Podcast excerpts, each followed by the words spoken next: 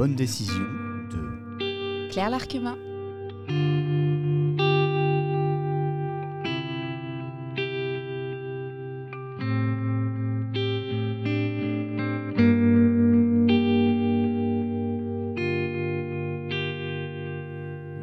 Et bienvenue dans Les Bonnes Décisions, un podcast original de Vincent Posé. Deuxième épisode de cette première saison où je converse avec des personnalités de la Manche, avec comme double objectif de dresser un portrait de mon invité et d'essayer, si c'est possible, de mieux comprendre euh, ce qui l'a poussé à prendre des décisions cruciales dans son parcours. J'en profite également pour interroger le processus de création et d'improvisation dans des domaines qui vont bien au-delà du domaine du théâtre.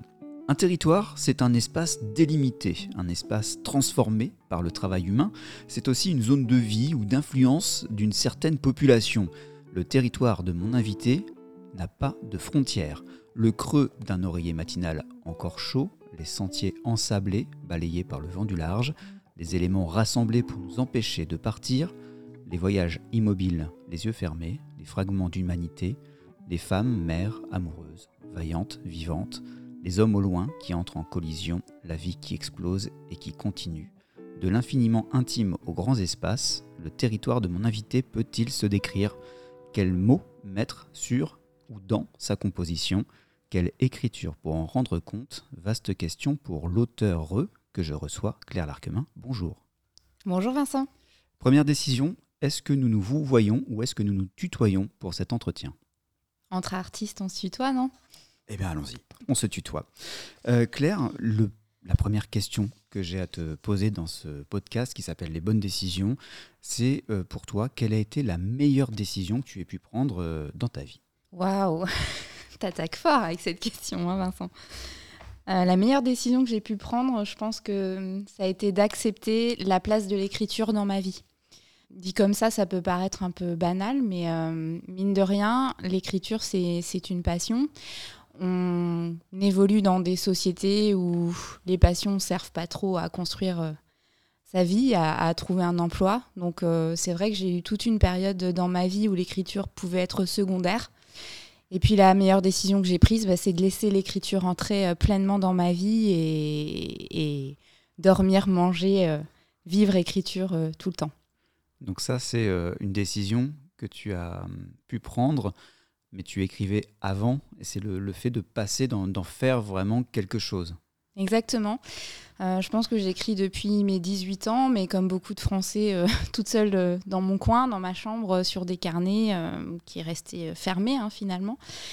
et puis, je pense que j'ai commencé à libérer mon écriture en partant, en allant écrire dans des ateliers d'écriture. Ici à Saint-Lô, on a Janine Ménildré hein, qui anime des ateliers à la médiathèque tous les mois.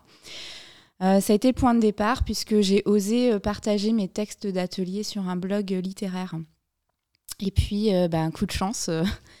je pense que je me suis créé une petite communauté de lecteurs comme ça et un éditeur qui est Arnaud Digard, qui est l'éditeur Saint-Lois de Big Red One Édition, m'a repéré comme ça. Et voilà, c'est vraiment le, début de mon aventure littéraire puisque il m'a donné la chance de publier mon premier livre en 2019.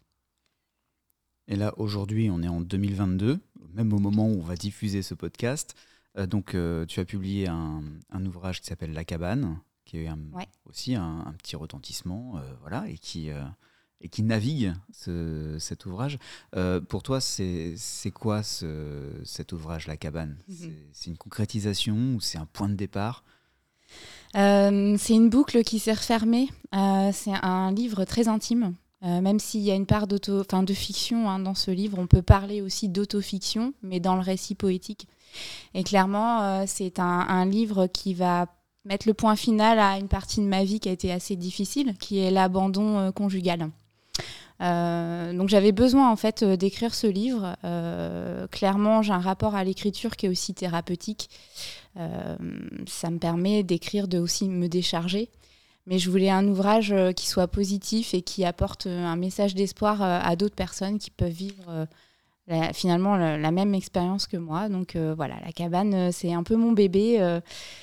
c'est pas rien de se livrer personnellement comme ça dans un livre. ça n'a pas été simple de m'exposer comme ça, mais je suis très contente de l'accueil qui a été fait à cet ouvrage. Et je reviens en arrière. on parlait de, décision. Tu disais tout à l'heure, c'est un plaisir, c'est un loisir, une occupation, mais qui n'est pas finalement professionnel. On mange pas de ça. Enfin voilà. Exactement. Pas vraiment un boulot. C'est pas considéré comme ça. toi, ta première étape, donc tu travaillais, enfin tu, tu écrivais avant. Et là, j'ai vu, j'ai regardé sur ton blog euh, les créations littéraires d'une blonde.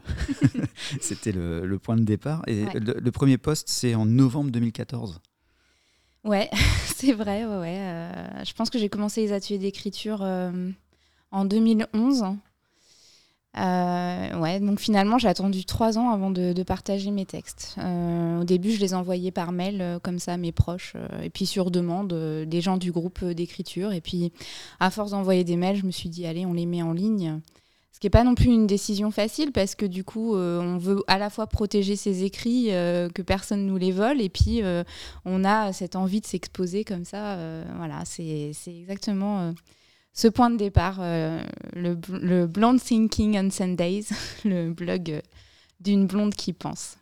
Qu'est-ce qui t'a poussé justement à, faire cette première démarche finalement de publication, de, vraiment ouvrir tes textes mm. à des lecteurs et des lectrices? Que tu ne pouvais, euh, enfin que tu connaissais pas en fait, de mettre sur un blog. De mettre sur un blog. C'est pas rien. Euh, en fait, être euh, écrivain, je pense qu'il il y a plein d'artistes. Hein, c'est pas forcément lié au domaine de l'écriture, mais il y a forcément un, un, moment en fait où on se sent absolument pas légitime. Donc c'est le fameux syndrome de l'imposteur. On est divisé traversé par plein d'émotions différentes où on a envie d'aller vers le lecteur, on a envie euh, de partager ce qu'on fait, d'avoir son retour, de créer, impulser de l'échange aussi avec le lecteur. Et en même temps, il y a une partie de soi qui se dit non mais tu peux pas, t'es pas, pas auteur, t'es pas écrivain, pour qui tu te prends, t'es absolument pas légitime. Euh, je pense que tous les artistes euh, ressentent ça à un moment dans leur vie. Donc voilà, il, faut prendre cette décision. Voilà, on est dans les bonnes décisions. Euh, il faut sauter le pas, clairement. Euh, il faut être aligné avec soi-même, en fait. Euh, moi, j'ai tendance à dire que parfois, faut mettre le cerveau sur pause et plutôt juste écouter son cœur. Et clairement, moi, l'écriture, c'est l'appel du cœur. Donc voilà, je, me suis lancée. Et je regrette pas de l'avoir fait puisque ça m'a conduit effectivement à ce que je suis aujourd'hui et à plein de publications et d'autres projets à venir. Donc c'est formidable. Qu'est-ce qui t'a poussé concrètement? Parce que tu dis c'est l'appel du cœur, c'est-à-dire qu'à un moment tu avais, euh, j'imagine, pas mal de textes mm. liés aux ateliers. Mm. Et euh, comment, comment tu es passé justement euh, au-delà de cette peur, ou en tout cas de peut-être de cette timidité aussi, ou humilité, enfin je ne sais pas comment, comment la qualifier, mais de, de vraiment s'exposer, voilà, d'exposer ce, que mm. tu, ce que tu faisais? En fait, c'est il y a un moment où on se rend compte qu'on n'est pas si nul que ça clairement. Euh, la magie des ateliers d'écriture, c'est qu'on est en groupe et que pendant deux heures d'écriture et de lecture, euh, ce n'est que bienveillance. Il n'y a pas de jugement. J'invite toujours les gens euh, qui hésitent à écrire à venir expérimenter l'atelier d'écriture parce que c'est vraiment le lieu où on peut laisser sa plume glisser sur le papier et oser lire son texte franchement sans avoir peur du regard des autres. Et en fait, on a cette, euh, ce regard qui est bienveillant d'une part sur un texte et on a la magie de la reformulation. Alors tu sais, moi Vincent, j'anime aussi des ateliers d'écriture hein, aujourd'hui. Et en fait, l'animatrice euh, n'est pas euh, une enseignante, elle n'est pas là pour distribuer des notes. Et je pense que personne ne peut avoir ce rôle de dire qu'un texte mérite voilà, les honneurs comme un texte n'est pas bon. En fait, le rôle de l'animatrice, et de reformuler simplement ce qu'elle a entendu du texte. Et pour un auteur, d'entendre cette reformulation, c'est la lumière divine qui s'abat sur soi, clairement. En fait, on réalise qu'on a été capable de produire un écrit, de transmettre un message, que le message a été reçu, qu'il a été compris, et qu'en plus la personne a passé un bon moment en écoutant le texte. Et moi, c'est vraiment ce qui m'a donné confiance, en fait. Euh, clairement, hein, cette bonne décision, euh, c'est aussi une question de confiance. Hein. Euh, et les ateliers d'écriture apportent ça aux, gens. ils retrouvent confiance en leur écriture. Moi, comme tout le monde, hein, j'avais une mauvaise expérience de l'écriture, je pense, à travers l'école, avec toute cette histoire de notes de grammaire, d'orthographe à respecter. Donc forcément, quand on arrive comme ça dans un groupe où on écrit, ben, on est mort de peur, hein, vraiment. Et en fait, on comprend petit à petit que l'écriture, euh, ça n'a rien à voir avec ce qu'on nous a enseigné. C'est euh, de la créativité à, l'état pur. Et quand on est euh, mis en confiance dans cette pratique, en fait, tout devient possible. Et là, l'intérêt aussi, de, si j'entends bien, hein, de, de l'atelier d'écriture, c'est que tu as un retour immédiat en fait sur ce que tu as écrit, sur ta production, et tu, tu, vois le visage mmh. des, des, gens à l'écoute ou à la lecture du, texte. Et c'est ça qui t'a donné aussi confiance. Oui, oui, bah, à force d'entendre que, que, son texte est, pas mal, euh, voilà, et de voir euh, qu'il peut apporter quelque chose aux gens, du plaisir, mais pas seulement, de la discussion. Euh, enfin, voilà, il y a aussi tout ce terrain possible d'expression dans un texte qui, qui, est important. Et quand il génère de la discussion, de l'échange ou de l'interrogation aussi, je pense qu'il y a quelque chose de gagné, ouais. Alors ça, c'était à tes débuts, ou en tout cas, c'est dans le cadre d'ateliers d'écriture. Aujourd'hui, tu es seul face à ton ordinateur, à tes, à tes pages. Tu es toujours seul. Comment tu peux retrouver euh, cette euh, inspiration, ou en tout cas cette notion de groupe, ce retour immédiat mm. qui va te donner confiance dans, dans l'ouvrage que tu es en train d'écrire? C'est une très bonne question. Euh, je pense que j'ai une période où je me suis dit que je pouvais écrire toute seule. Et puis, après avoir eu des projets littéraires bouclés et les avoir peut-être présenter à des éditeurs, je me suis ramassée. Euh, je te parlerai tout à l'heure de Jean-Pierre Canet, qui est une personne très importante pour moi. Et un jour, il m'a dit euh, un écrivain, c'est d'abord quelqu'un qu'on rejette, qu'on refuse.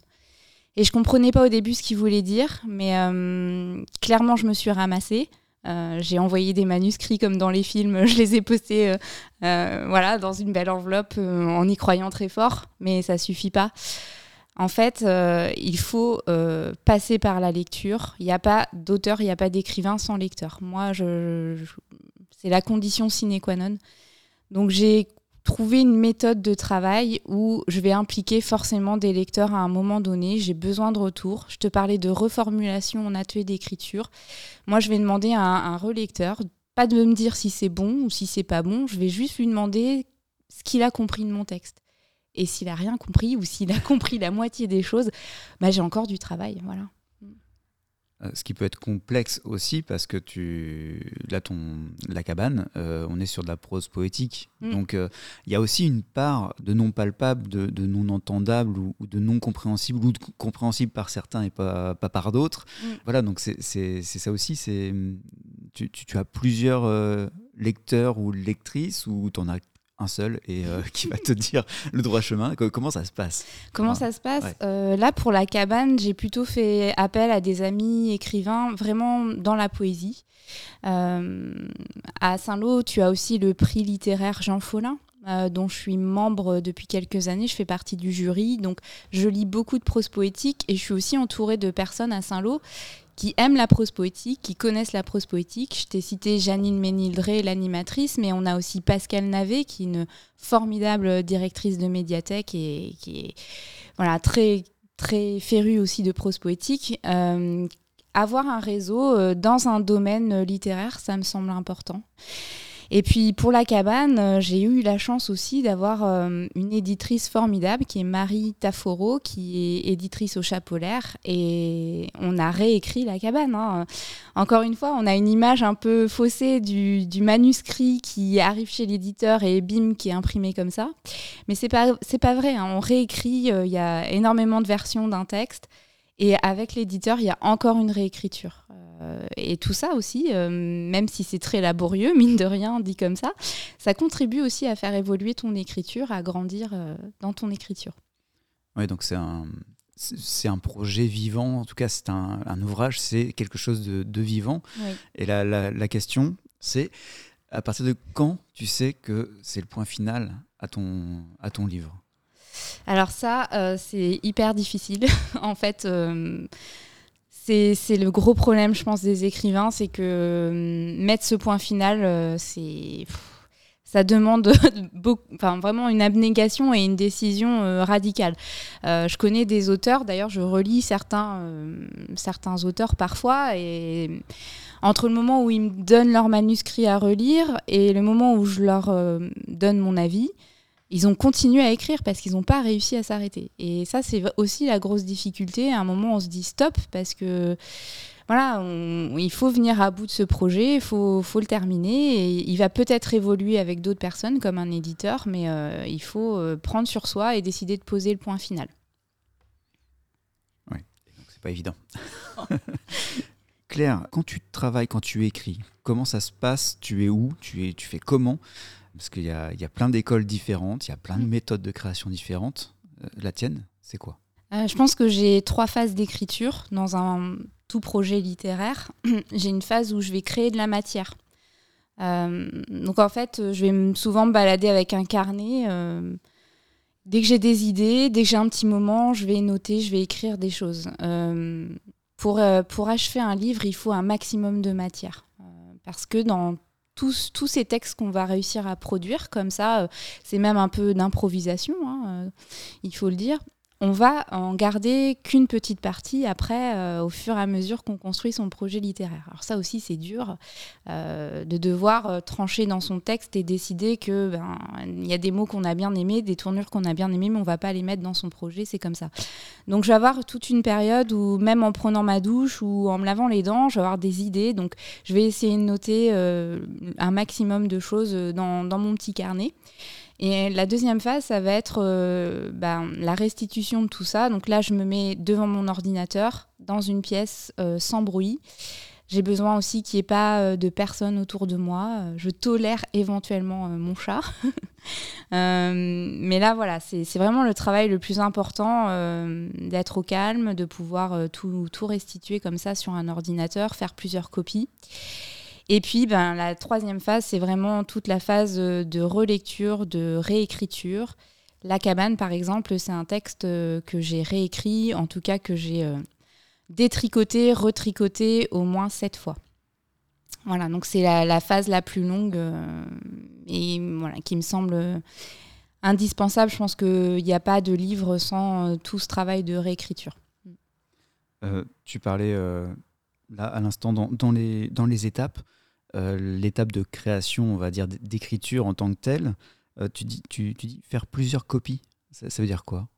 Oh, euh, clairement, c'est la, désillusion de l'auteur qui un jour a, perdu ses textes sur un disque dur externe. Donc ça, c'est vraiment l'erreur de débutant. Il faut faire plusieurs copies de ses textes parce que c'est très difficile hein, de se remettre d'une perte de texte. D'accord, ok. Donc c'est vraiment une étape, euh, c'est technique, on fait un copier-coller euh, voilà, sur différents supports. D'avoir plusieurs supports, plusieurs euh, copies. dans tes carnets, et entre, les, entre le passage carnet-écriture, est-ce qu'il y a des, des, phrases, ou en tout cas des, des morceaux que tu as gardés tels quels? Est-ce que ça existe, ça? Oui, bien sûr. Ouais, ouais. Dans la cabane, il y en a beaucoup d'ailleurs. Euh, d'ailleurs, en, atelier d'écriture, euh, les, gens sont souvent étonnés de ma manière d'écrire. Euh, parce que quand on prend mes carnets, il n'y a pas beaucoup de ratures. en fait, j'ai une écriture. alors, je ne sais pas comment la qualifier, mais c'est très lié aussi à ma posture corporelle. je vais tout lâcher sur le papier, comme si j'avais un, un, texte comme ça emmagasiné depuis longtemps, et puis pouf, j'arrive à le cracher tel quel sur le papier. Euh, bon voilà, certains diront que j'ai peut-être une facilité comme ça euh, à écrire. Euh, je sais qu'on estime que j'écris vite aussi. donc ça m'arrive de reprendre tel quel effectivement des morceaux de texte du carnet à l'ordinateur parce que ils me vont très bien.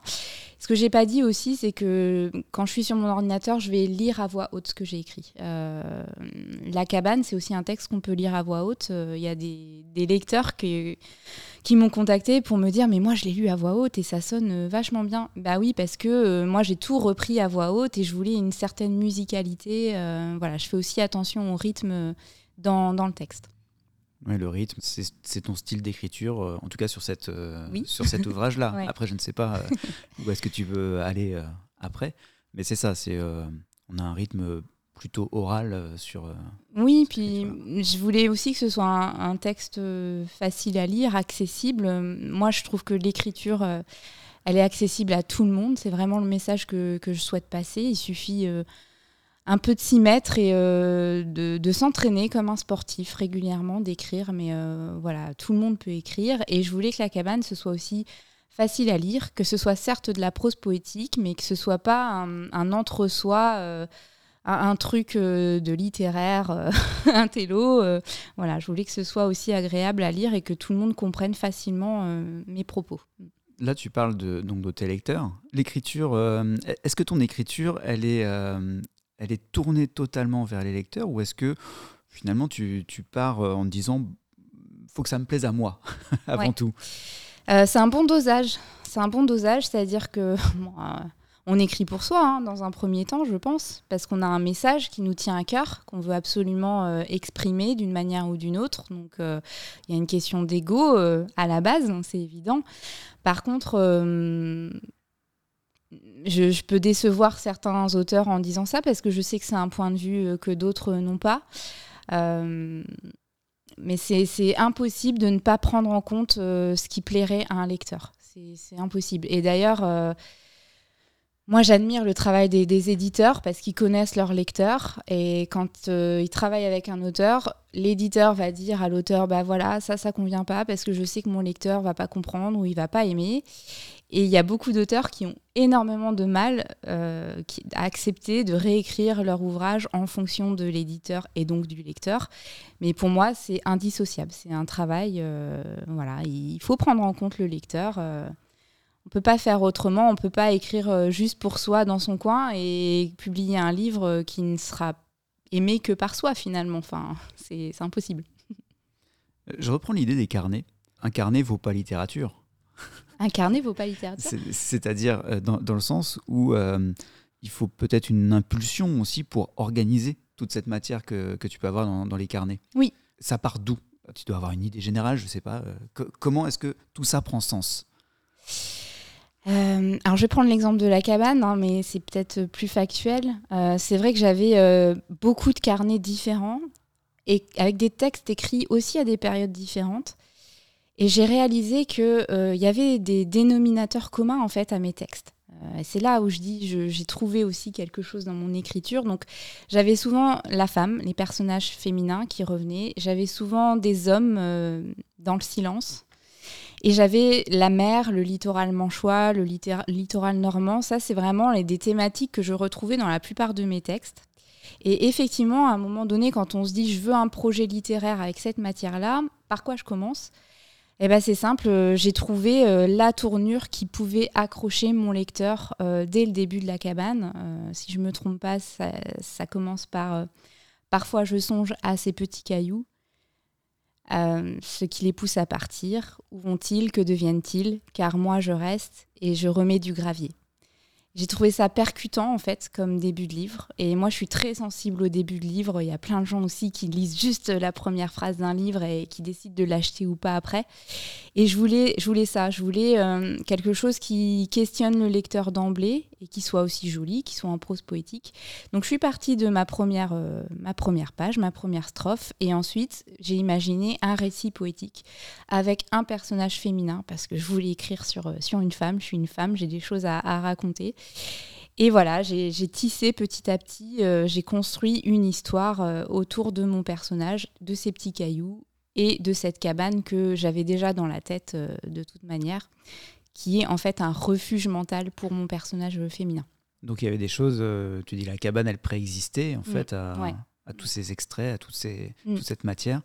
Et à un moment, voilà, tu as pris cette première phrase et après tu as, repris ces éléments pour aboutir à un récit euh, effectivement poétique. On y reviendra après sur, sur le côté poétique. On continue hein, toujours sur euh, les bonnes décisions. Euh, c'est le titre du podcast et puis c'est ce qu'on analyse.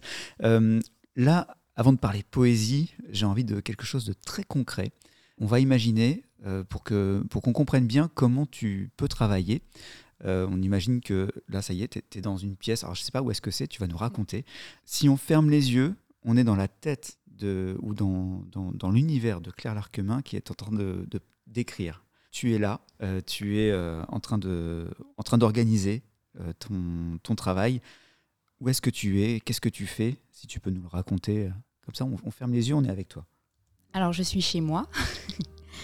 j'habite dans une, jolie maison, dans un village que j'aime beaucoup qui s'appelle Pont-Hébert.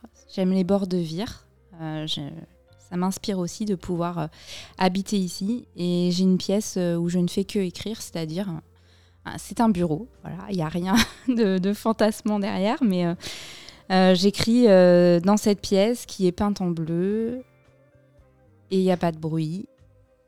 Et parfois, j'ai mon petit chat qui se glisse là et qui vient se coucher euh, sur mes genoux. Et, voilà, j'essaye d'être vraiment, quand j'écris, en pleine conscience. Euh, je suis là, je suis pas ailleurs, je vais couper mon téléphone portable.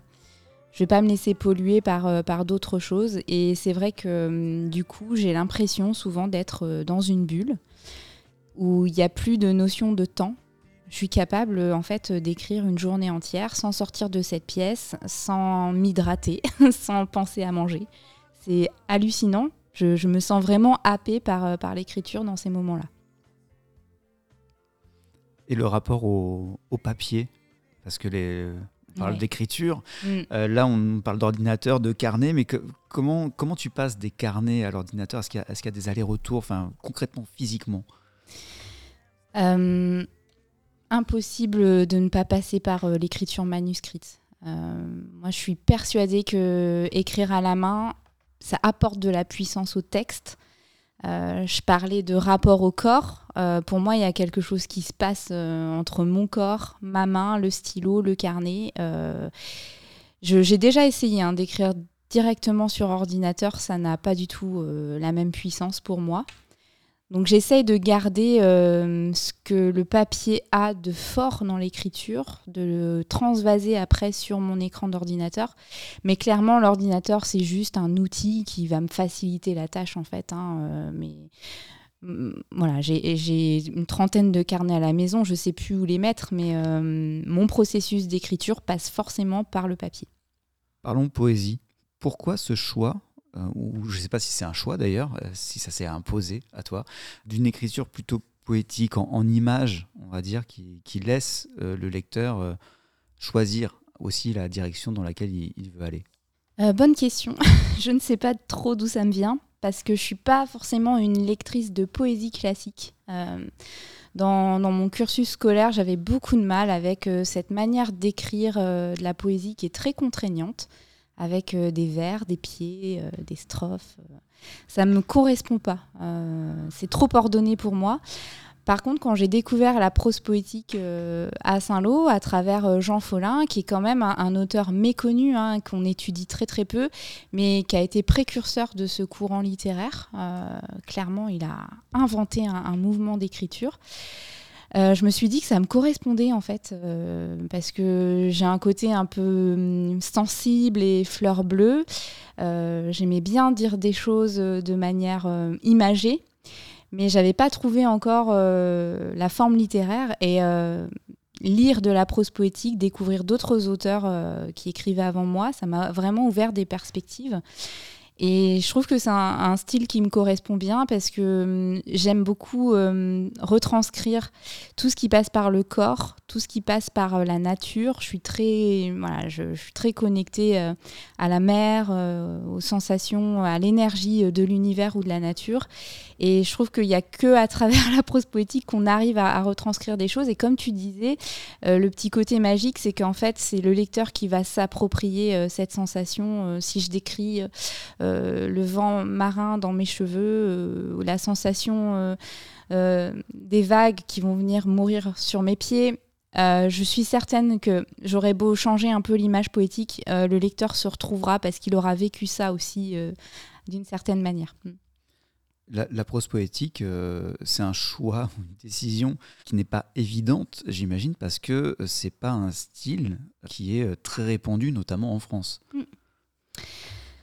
C'est même un style euh, difficile à définir. Euh, souvent, entre auteurs ou entre jurés du prix Follin, on n'est pas toujours d'accord sur la définition de la prose poétique pour dire que c'est vraiment aussi quelque chose qu'on ressent en fait euh, à travers la lecture. oui, c'est pas forcément répandu. Après, je pense qu'on fait de la prose poétique ou on a de la prose poétique un peu partout, mais on s'en rend pas compte en fait. pour moi, la prose poétique, c'est utiliser des images poétiques dans la prose, c'est-à-dire dans une forme d'écriture qui ne sera pas, euh, comme je l'ai qualifié tout à l'heure, euh, de poétique avec euh, des règles strictes, etc. Donc on fait de la prose poétique dans la chanson. je suis sûre qu'il y a de la prose poétique dans certains textes de rap ou de slam. voilà, il y a des romans qui sont très, très, très poétiques. je pense à une auteure que j'aime bien, Maëlys de Kerengal, que beaucoup de gens lisent. Euh, il y a des magnifiques images poétiques euh, dans les romans de, de Maëlys de Kerengal. On, en trouve partout, mais c'est vrai qu'on ne va pas utiliser cette terminologie qui fait un peu intellectuelle finalement. Euh, ça me fait penser, c'est très concret. En fait, ces écritures, pareil, la naissance d'un pont, c'était très concret avec. donc, il y a une description d'une réalité, puis tout à coup, ça part. Un mm. peu, bah, comme dans la cabane aussi, on a des, choses très concrètes et. Et puis, euh, par le langage, par l'organisation des mots, et puis effectivement, cette émergence de la sensation, euh, voilà, ça, c'est peut-être ça un peu la difficulté, c'est que on part de quelque chose de très concret. Jean Follin aussi, euh, on est sur du concret et d'un coup, paf, ça part. C'est ça, Jean Follin racontait la vie dans les villages ici, dans le Saint-Lois. Il partait de choses concrètes de petites mains qui font la vaisselle dans une auberge, d'un homme adossé à un mur en béton. Et tout d'un coup, pouf, euh, explosion poétique euh, à travers euh, des descriptions finalement du quotidien. Et ouais, c'est ce qui est magique en fait, je pense, dans la prose poétique, partir, comme tu disais très bien, hein, du concret et emmener les gens vers de l'image poétique. Et finalement, ben, c'est un peu ce dont on a besoin aujourd'hui. On, on, vit des choses violentes et difficiles dans nos quotidiens, des, des, des choses rudes. Mais on peut aussi s'évader et inventer euh, comme une autre dimension hein, avec, euh, avec la poésie. Euh, un des auteurs de, de, prose poétique, de théâtre aussi, avec beaucoup de poésie, c'est Jean-Pierre Canet. tu as pris la décision de le rencontrer. Ah, je vais t'expliquer comment ça s'est fait. Hein. exactement. En fait, il était en résidence d'écriture dans la Manche. Et euh, il a fait un atelier d'écriture qui s'appelait la Nuit de l'écriture. Donc euh, je suis allée euh, comme ça. Je j'avais jamais, j'avais rien lu de Jean-Pierre Canet. Hein. je le connaissais absolument pas. Mais l'idée d'écrire une partie de la nuit avec un groupe, je trouvais ça terriblement séduisant. Et donc, on a écrit ensemble. et hum, c'est quelqu'un qui pousse les gens à aller au-delà de ce qu'ils sont capables d'écrire. il est excellent pour ça. Et hum, il s'est passé un truc euh, ce soir-là et hum, j'ai écrit des textes euh, d'ailleurs qu'on retrouve dans la cabane, euh, un peu plus crus. il m'a fait découvrir aussi ce, côté-là de mon écriture. Et on est devenus amis. il vient souvent à Saint-Lô puisqu'il anime des ateliers parfois. Il a été président du jury Follin l'année dernière. Et ça a été euh, une très très belle rencontre. Je te parlais de, romans euh, empreints de prose poétique. Euh, Jean-Pierre Canet est aussi dedans, mais c'est pas seulement un, romancier, puisqu'il a écrit beaucoup de pièces de théâtre que tu dois connaître. Et justement, cette rencontre, c'est étonnant que tu dises ça, que tu y es allé sans connaître en fait la, personne, l'auteur en tout cas, qui allait animer l'atelier c'est aussi l'intuition, c'est, euh, tu disais au départ, euh, c'est le cœur aussi qui, parle à ce moment-là. Oui, puis la curiosité. Moi, je suis quelqu'un de très curieux. Euh, c'est, j'aime expérimenter des nouvelles choses. et surtout quand, quand ça me permet peut-être d'apprendre sur moi, sur l'écriture et de progresser, j'y vais. voilà, je, j'ai fait beaucoup d'ateliers d'écriture comme ça et Jean-Pierre, ça a été ma plus belle rencontre, je pense. Et d'ailleurs, je, suis partie euh, écrire avec lui euh, quelques mois plus tard. On a fait une semaine en Bretagne où on était en petit groupe, euh, confinés dans une maison. On a fait qu'écrire pendant une semaine. Et là, j'en parlerai peut-être tout à l'heure, mais j'ai écrit de très très belles choses avec Jean-Pierre Canet et j'aimerais bien en faire un roman. C'est un peu mon, projet qui me tient à cœur aujourd'hui. C'est une espèce de confinement avant le confinement. Oui, oui c'est ça. On n'était pas encore passé par le Covid. Je rebondis là-dessus, sur cette nécessité aussi d'être en vase clos à un moment ou un autre, de s'isoler en fait du, monde extérieur pour se consacrer complètement mm. à euh, l'écriture, qui est, si je comprends bien aussi, c'est une, réorganisation en fait d'une matière préexistante que tu as créée sur le vif mm. à un moment ou à un autre. Ça, c'est vraiment primordial, euh, cet aspect-là, d'être euh, isolé de tout mentalement, physiquement. Bon, je sais pas pour les autres auteurs, hein, c'est peut-être pas la même chose, mais c'est vrai que moi, j'ai besoin d'être connectée à moi à un moment donné, en situation voilà, de vase clos. sinon, ça marche pas. voilà, c'est mon, processus à moi. C'est peut-être pas la même chose pour les autres, mais je, pense que c'est une question de, connexion à soi-même et on est tellement euh, arrêté dans nos vies par plein de choses. Euh, on reçoit une notification sur son téléphone, faut tout de suite la regarder. Euh, je pense que c'est important quand on est artiste de, trouver des moments comme ça où on se pose et on sait qu'on sera juste avec soi-même. connecté et qu'on ne sera pas connecté justement ailleurs à travers un smartphone ou autre. Mm. Donc ça veut dire aussi que c'est une décision euh, difficile à prendre, finalement, de mettre en place les conditions de cet isolement volontaire mm. pour créer. Parce que j'imagine que sur la vie personnelle, la vie mm. familiale, la vie professionnelle, euh, s'il y a, c'est pas évident à organiser. Et comment tu trouves la force d'organiser ça? Bah, déjà, j'ai la chance d'avoir des, gens qui me comprennent autour de moi, euh, ma famille, mon conjoint, ma petite fille. Donc euh, voilà, je, suis soutenue et c'est clair que sans cette compréhension et ce soutien euh, des autres, euh, ce serait pas possible. alors oui, je travaille comme tout le monde parce qu'il faut bien mettre des choses dans son frigo. Donc je, me trouve des espaces comme ça dans mes semaines. Il y a des semaines où j'en trouve pas. Hein. C'est pas c'est pas forcément simple, mais la plupart du temps, j'arrive à avoir des fenêtres d'écriture en soirée quand quand ma fille est, couchée. Et puis euh, le week-end, euh, certains week-ends euh, où j'arrive à être seule pour écrire. Mais, mais oui, oui c'est pas simple. Et d'ailleurs, ça peut être frustrant d'avoir envie d'écrire, d'avoir envie de produire, et puis on n'a pas le temps, on n'a pas la fenêtre qu'il faut. Il faut aller à l'école, il faut se dépêcher, déposer la petite, aller au boulot. bon, voilà, il y a aussi une frustration hein, dans, l'écriture. Et peut-être aussi une frustration, une pression au moment où tu as cette fenêtre de d'écriture, de, mm. parce que en fait, tu as quelque part un, un, enjeu, un enjeu, oui, puis une obligation de résultat. je me ah suis pris ce temps-là, je dois le rentabiliser. Donc ça, ça marche pas. Hein. Clairement, si on se met la pression en se disant euh, j'ai une heure, faut absolument que j'écrive un truc bien, euh, ça marchera pas. Euh, faut être euh, tendre avec soi-même, euh, faut, faut s'accueillir. Il y a des jours où on n'est pas toujours de bonne humeur, où on est, on est crevé, on est fatigué. La fatigue, ça joue aussi beaucoup. Je pense que quand je suis exténuée, je ne vais pas être capable d'écrire un truc bien. Donc voilà, il faut, il, faut être tendre avec soi-même. J'aime bien cette expression-là parce qu'on ne l'est pas assez dans notre quotidien. On est souvent exigeant avec soi-même et en tout cas, dans l'écriture, je pense qu'il faut, accepter qu'il y a des moments où c'est pas possible, ça le fait pas, même si on a prévu toutes les conditions pour. Ça marche pas, on n'est pas dedans, on n'est pas, euh, on n'est pas connecté à soi-même. Euh, bon, bah, c'est pas grave, on va se faire un café, euh, on va prendre l'air et puis ce sera mieux la prochaine fois. Est-ce qu'il y a du véritable plaisir dans l'écriture Parce qu'on parle beaucoup de travail, on parle d'aller-retour entre, entre des, des, notes ou des, des choses prises sur le vif et puis réorganiser tout ça. C'est quand même très logistique. Oui. Est-ce qu'il y a un, Quel est toi ton, ton plaisir dans mm. cette écriture, dans cette étape en tout cas d'écriture? Donc je l'ai bien expliqué, c'est laborieux d'arriver euh, à un livre. C'est clair.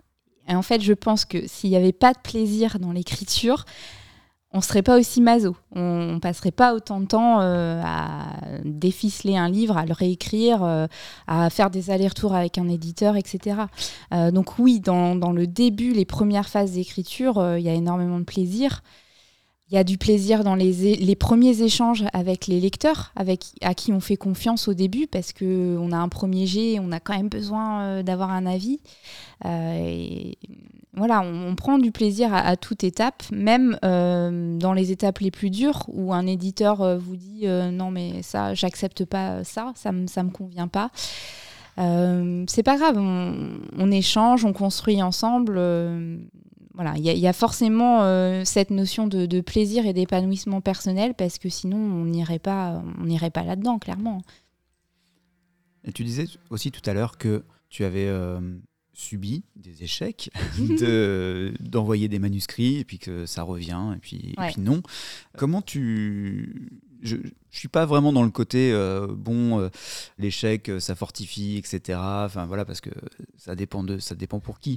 Là, en l'occurrence, pour toi, ces échecs-là, si, est-ce que tu déjà un, est-ce que tu les considères comme des échecs, et, et deux, comment est-ce que tu là aussi as trouvé de la force pour rebondir? Euh, forcément, quand tu reçois une, lettre de refus d'un éditeur, euh, ça fait mal. C'est évident parce que euh, bah, voilà, je pense que ton ego en prend un coup. tu te dis j'ai écrit de la merde, ça ça correspond pas. Ou alors tu vas rejeter la faute sur l'éditeur en disant de toute façon c'est des connards.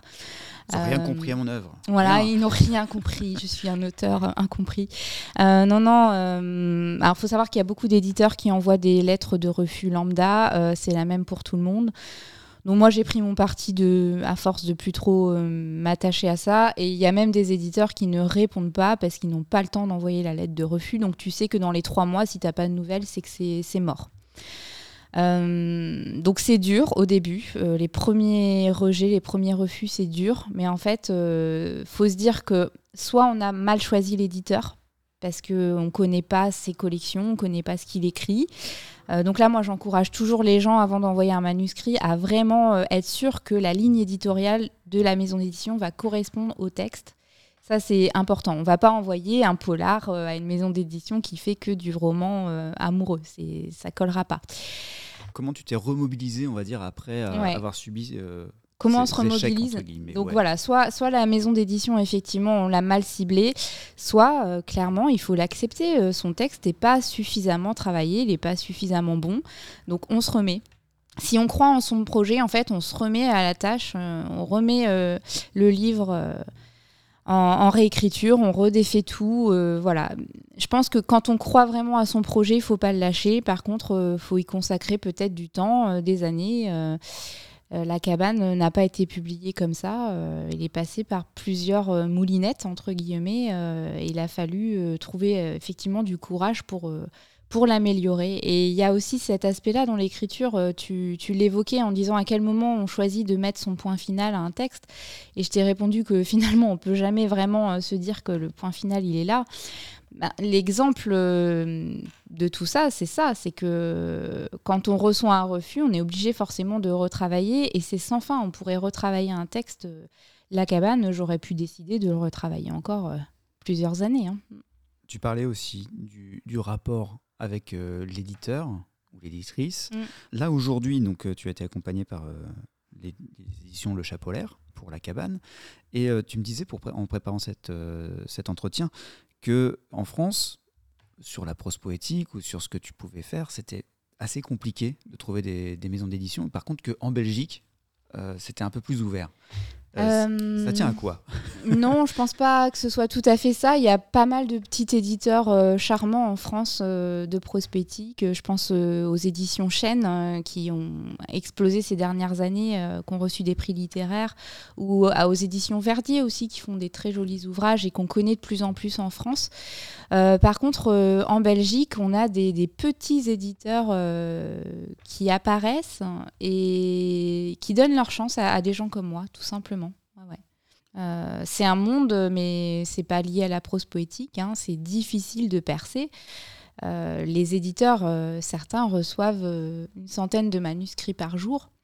Moi, j'ai fait le choix d'aller chercher un éditeur qui n'avait pas encore publié grand monde, qui avait un rythme d'édition plus lent aussi. et je me suis dit, voilà, si je veux avoir une chance de trouver un éditeur qui me fait confiance, allons vers la Belgique parce qu'on a des petits éditeurs qui font des livres-objets vraiment charmants, de qualité et qui sont encore peu connus.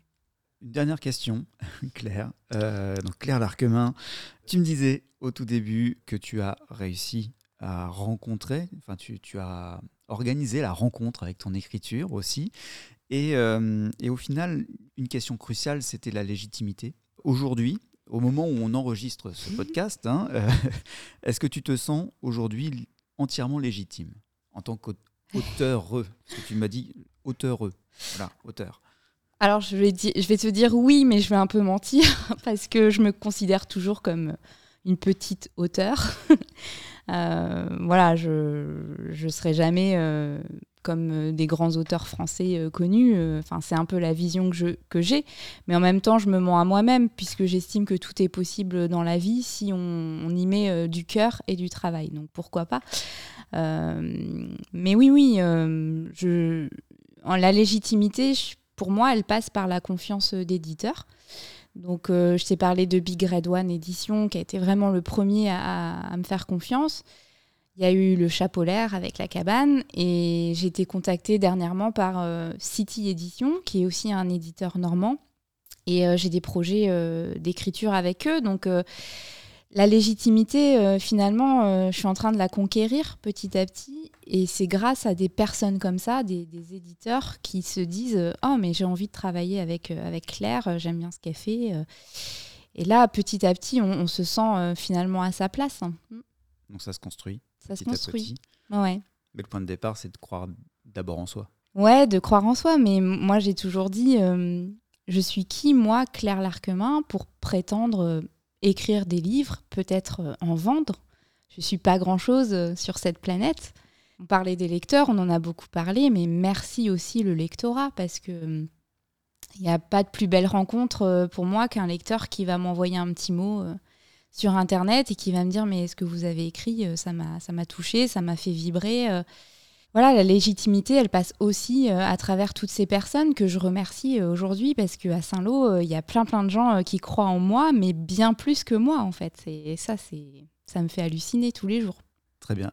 Eh bien, Claire, on va, tu vas continuer à halluciner. Merci beaucoup euh, d'être euh, venue dans les bonnes décisions pour ce deuxième épisode de cette première saison. Euh, je rappelle hein, pour, pour tout le monde que ton premier ouvrage, Road Trip sur le littoral du Cotentin, aux éditions Big Red One, est toujours disponible. Et bien sûr, La Cabane aux éditions du Chapolaire, également toujours disponible. En attendant de nouvelles aventures pour toi, Claire. merci beaucoup. Merci Vincent. Et puis, n'hésitez pas à suivre euh, le podcast euh, Les Bonnes Décisions, vous likez, vous suivez euh, l'émission, vous, voilà, vous pouvez nous contacter parce que ça nous fait plaisir aussi, autant des auditeurs, et merci l'auditorat, ça nous fait plaisir aussi d'avoir vos retours et d'avoir des petits commentaires. et puis, ben, on se retrouve le mois prochain pour un nouvel épisode des Bonnes Décisions.